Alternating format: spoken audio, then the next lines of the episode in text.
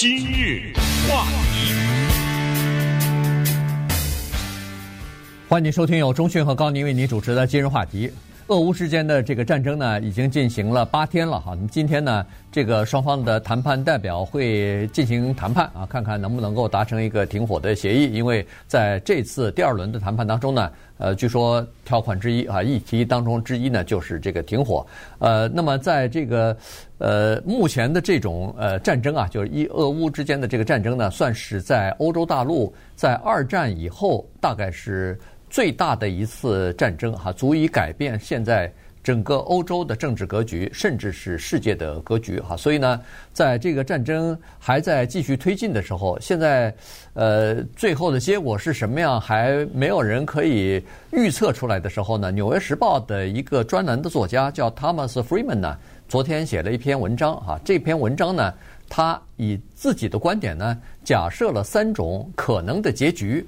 那么我们就呃跟大家分享一下这三个文章，呃这三个结局哈，他在文章当中说的，尽管和现实可能有一些距离，尽管呃这个战争的最后的呃就是比如说结束的情况是没有人可以预料得到的，但是呃我们听听看他是怎么说的。以及他心目当中的理想的结束的状态又是什么样子的？呃，Freeman 大家比较熟了哈，尤其是他那本《世界是平的》这个书，呃，广泛的被翻译成各种各样的语言。关键是这样的哈，就是其实呢，说白了，如果让我们普通的老百姓哈，不具备国际关系的知识或者是政治分析的能力的人，来对这个战争的结局做一个预测的话呢，也可以。因为有一句英文的俗语是说，你往林子里打了足够多的子弹，一个鹿就会撞上。我说他一百个结局，那肯定有一个可能嘛，对不对？每个人都可以说出来，要不就是这么结局，什么一乌克兰大败啊，或者要不就是俄罗斯啊那边出现了什么情况啊，要不就是国际的经济制裁。反正我把几个可能性都扔在桌子上，那肯定有一个是这样嘛。到最后呢，就没有说我猜不到的了，因为我把所能猜到的都猜，但是那个呢？是属于，呃，没有什么太大的实际根据的乱猜了 啊，等于。可是这个 Friedman 呢，他的这三个结局，我看可能也就是这三个之一了吧，可能也没有什么更多的，或者是更想不到的。为什么？因为他这三个结局涵盖的都比较广。第一个呢叫做全面的灾难，这是第一个结局；第二个呢叫肮脏的妥协，嗯；第三个呢叫做。救世方案，这个他用了一个宗教词汇，就是耶稣是救世主嘛，他用的救世方案。但是这个方案呢，他是说将人民摆脱苦海，他不是宗教，不是耶稣降临，而是有另外的一个解释。那么他的这个呢，我们来看一看。我个人觉得好像第一个可能性大一点，这是叫做灾难性的结局，或者是一个全面的灾难性。这是怎么说的呢？他是这么分析的啊，对于第一个结局，他是说呢，这兵一出去啊，收不回来了。普廷这个人呢，我们都知道，一直宣扬一个东西，叫做“普廷无败仗”，说这个人没打过败仗。举什么例子呢？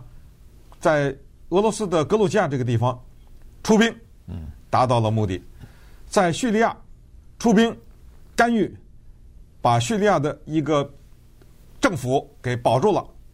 不管是领空还是地面，还是包括当时一次度宣传的是说使用了化学武器啊什么之类的，反正他卷入到这个战争去了，成功了，他至少保住了叙利亚的阿萨德这个政府，然后接下来克里米亚成功了拿下，然后归为俄罗斯的版图，可能也是因为这个原因吧，他看到我在邻居或者在。其他的国家的领土上面所作所为，好像并没有给我带来什么很大的冲击，好像我付出的代价也没有想象的那么大，所以可能他低估了乌克兰的抵抗的能力，所以这个会让他恼羞成怒，他将会不惜一切代价，为了他自己的名誉，为了他的自尊，为了能够达到他的政治、经济和地缘政治的目的，他可能。要让很多人死掉，嗯，但这个就是叫做打开了地狱之门。对，呃，这个 Freeman 是说，战争每进行一天，我们就朝着地狱更迈进了一步啊。他是说，这个因为战争啊，有的时候，呃，尤其是像俄罗斯这样的核大国，它是拥有核子武器数量最多的，甚至超过美国的这么一个大国。而且他就说了，如果要是欧洲或者是美国干预的话，那他不惜要动用核子武器了。所以在这种情况之下，这种威胁之下。现在你看，这个各国基本上都是声援或者是制裁哈，没有人说是要派出地面部队或者是呃军事武装去进入到乌克兰，帮着乌克兰去作战，帮着乌克兰去正面的抵御这个俄罗斯的这个军队哈，或者是进攻。同时呢，Freeman 还说，呃，根据现在的各方面的这个报道，都说，呃，普京啊，他是有一个叫做呃。叫做沙皇情节哈，他是有一个呃想要恢复以前沙皇俄国那个时候的荣光啊，所以呢，他的理想呢是这样子的，就是在全球各地的讲俄罗斯语的这个俄罗斯民族的人都要回归到他的麾下啊，这样。呃，恨不得是在全球都有立足点。呃，他他想是这个哈，当然不讲他语的他要吞呐。那个乌克兰不讲他的语言啊，对不对？对他，他是从这个讲俄语的乌东地区开始嘛。对，他是他是这样哈，这是呃，第一就是说他想恢复这样的昔日的荣光。第二呢，他在他的认知当中，据 Freeman 呃的说法是说，他根本不认为这个。呃，到乌东地区，这叫做侵略，或者这叫做到别人的地盘上去了，到呃侵入到别人的主权国家的领土上去了。他认为这是他的一个责任和他的使命，他要让这些所谓的受苦受难的俄罗斯民族的人要回归到俄罗斯这个大家庭的怀抱里头去。他他是这么说的。然后 Freeman 还说了，现在有很多的这个呃西方的媒体都在报道，是指出说是。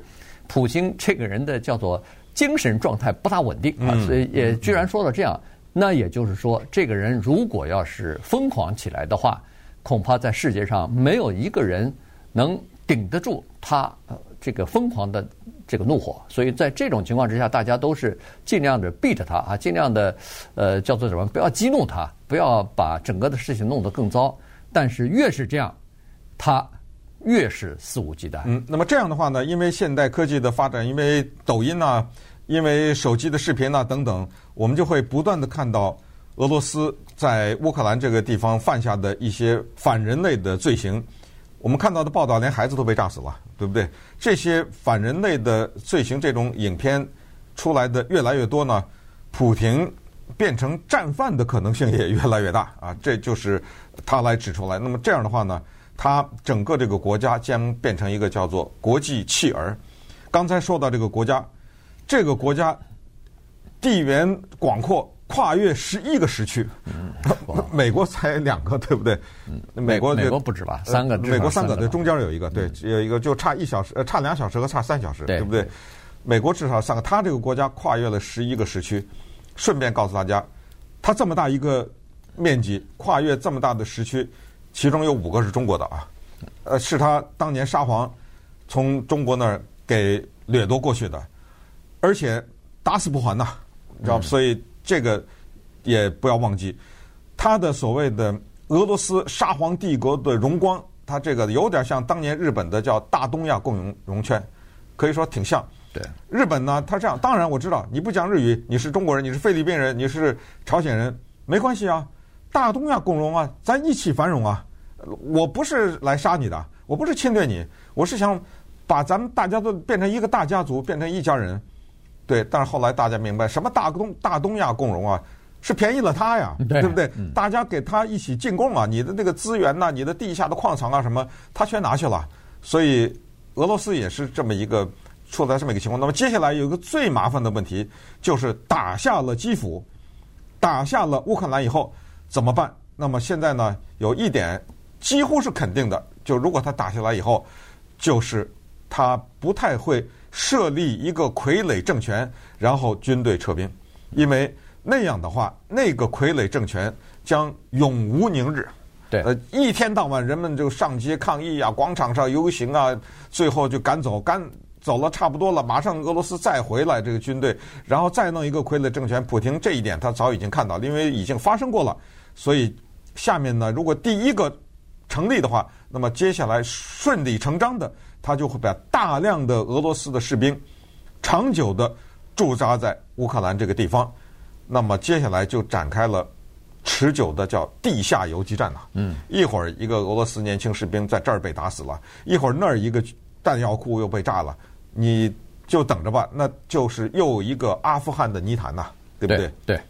呃，现在其实已经呃出现了这个问题了，就是难民的问题哈。乌克兰的这个难民问题呢，将会呃原来是估计可能会高达三到五百万，现在已经你看八天的战争过去以后，已经一百万了，已经一百万乌克兰的难民呃跑到了周边的这个呃欧盟的这些国家里边。当然，呃，他们都是拣去稍微富裕点的国家哈。你看罗马尼亚。的难民就稍微少一点，波兰的难民马上就多一点哈。原因就是波兰的经济状况显然是要比罗马尼亚要好一些哈，所以呢，呃，就是这么个情况。那稍待会儿呢，我们再呃看一看呃 Thomas Friedman 他说的第二和第三种结局。今日话题。欢迎继续收听由中讯和高宁为您主持的今日话题。这段时间跟大家讲的呢是《纽约时报》的这个专栏作家 Thomas Friedman 的一篇文章啊，这个乌俄乌战争的三种可能的结局啊。那么他呃，刚才我们说了第一种叫做全面的灾难啊，这是一种可能性。第二种可能性呢，呃，这个叫做肮脏的妥协。在什么情况之下双方会达成妥协呢？是这样的一种可能哈，就是说。呃，俄罗斯的闪电战啊，呃，这个坦克呀什么的大炮的攻击啊，啊，遭遇到了顽强的抵抗，然后呢，闪电战变成了持久战。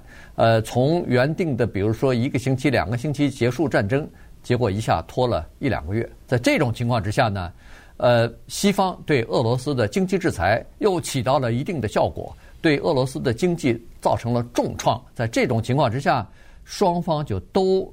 急于想要停止这场战争，因为对双方来说，这个都是负担或者是付出的代价太沉重了哈。俄罗斯方面是经济的这个呃一蹶不振哈，也甚至陷入到这个经济的萧条当中，然后民众的不满意就逐渐的开始上升。